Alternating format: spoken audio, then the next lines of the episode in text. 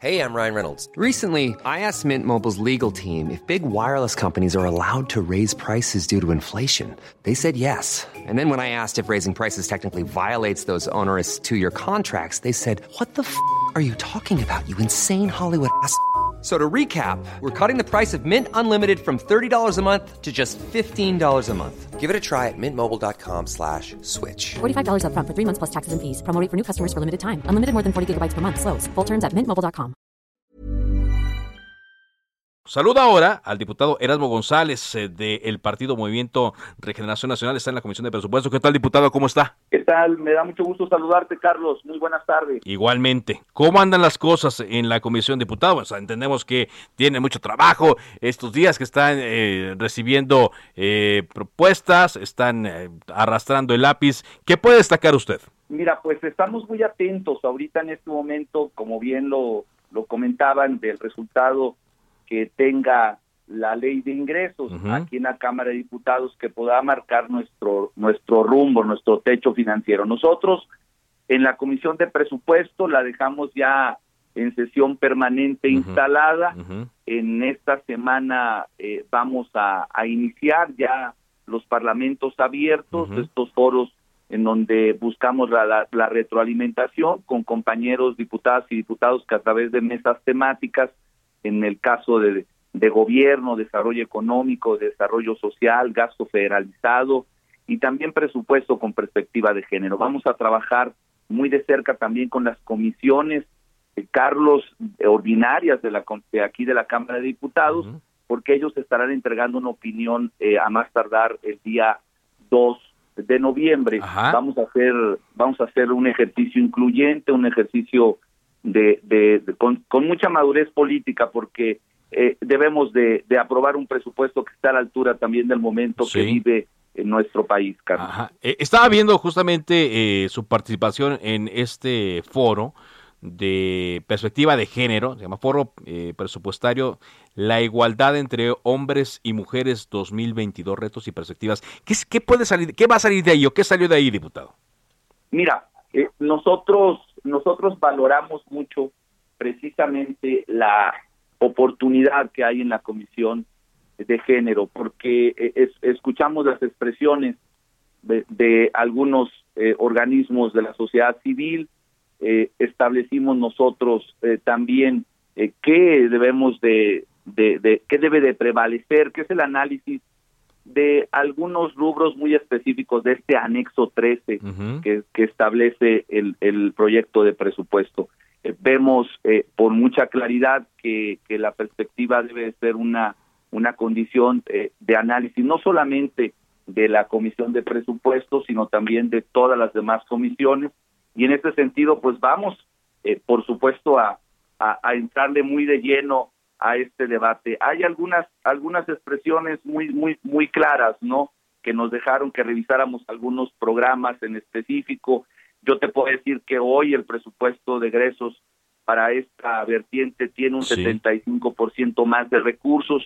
Hay una eh, en referencia al año 2021, a este año, que representa casi 100 mil millones de pesos. Pero entendemos que que no es suficiente todavía, no no basta con etiquetar eh, vamos a seguir analizando eh, todavía Sí. esta, este, este segmento tan importante que de análisis que nos que nos exige el presupuesto de egresos. Ajá, el presupuesto que, bueno, entendemos, eh, tiene, pues ya muchas cosas comprometidas, ¿no? Pero en particular el tema de la salud, ¿no, diputado?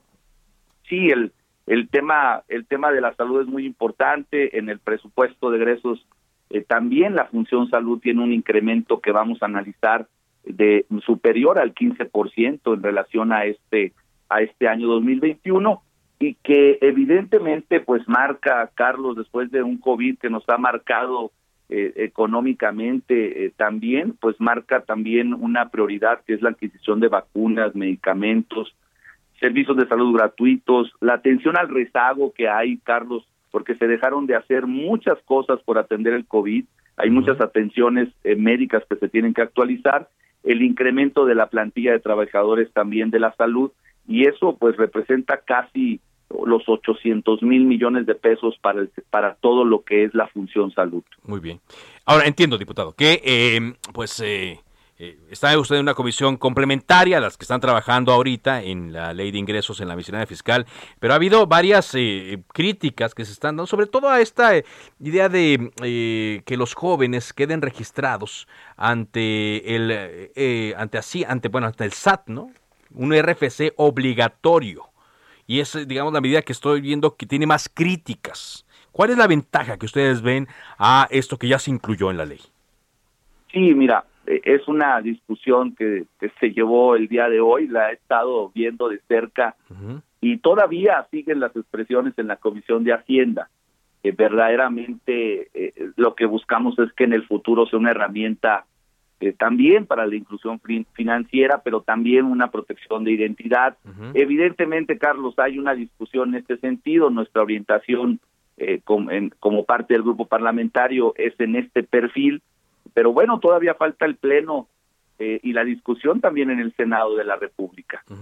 Algo que usted quiera destacar, digo, porque yo estaba preguntando a otros legisladores qué, qué, hay de positivo en, en, en, en, lo que van a vaya, a votar dentro de unas horas, eh, diputado. ¿Qué es lo que usted ve de positivo?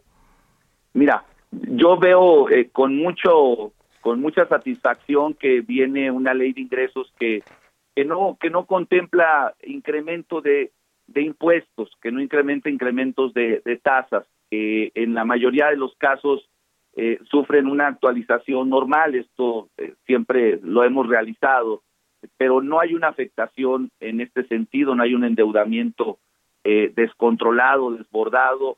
también tenemos una tasa cero en productos menstruales, que también fue una iniciativa eh, de que desde la legislatura pasada se había impulsado, hoy la Secretaría de Hacienda y Crédito Público lo, lo la hace propia y también este precisamente en el foro de la mañana platicábamos esa esa oportunidad de ser aprobada.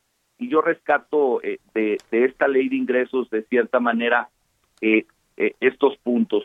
Lo que se busca es que también en, en, lo que es miscelánea fiscal el régimen sea eh, más más amigable, más más en un sentido de más confianza.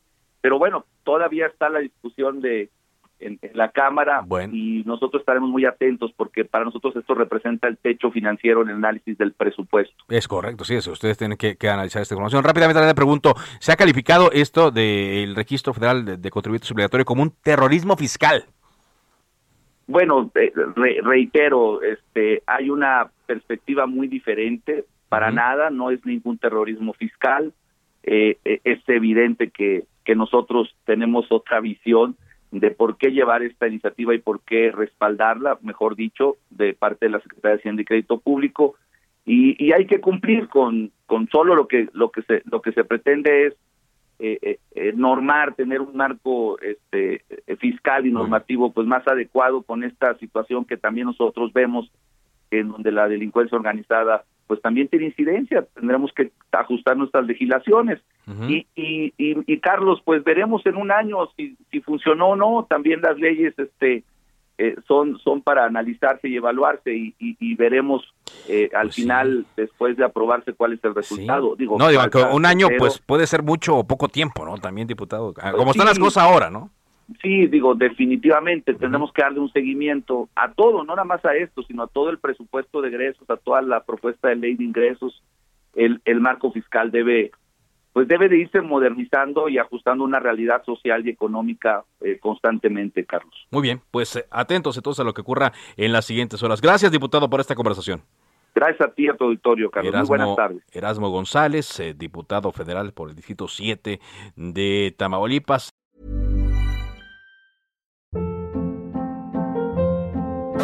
Hold up. What was that? Boring. No flavor. That was as bad as those leftovers you ate all week. Kiki Palmer here, and it's time to say hello to something fresh and guilt-free. Hello Fresh. Jazz up dinner with pecan-crusted chicken or garlic butter shrimp scampi. Now that's music to my mouth. Hello Fresh. Let's get this dinner party started. Discover all the delicious possibilities at hellofresh.com.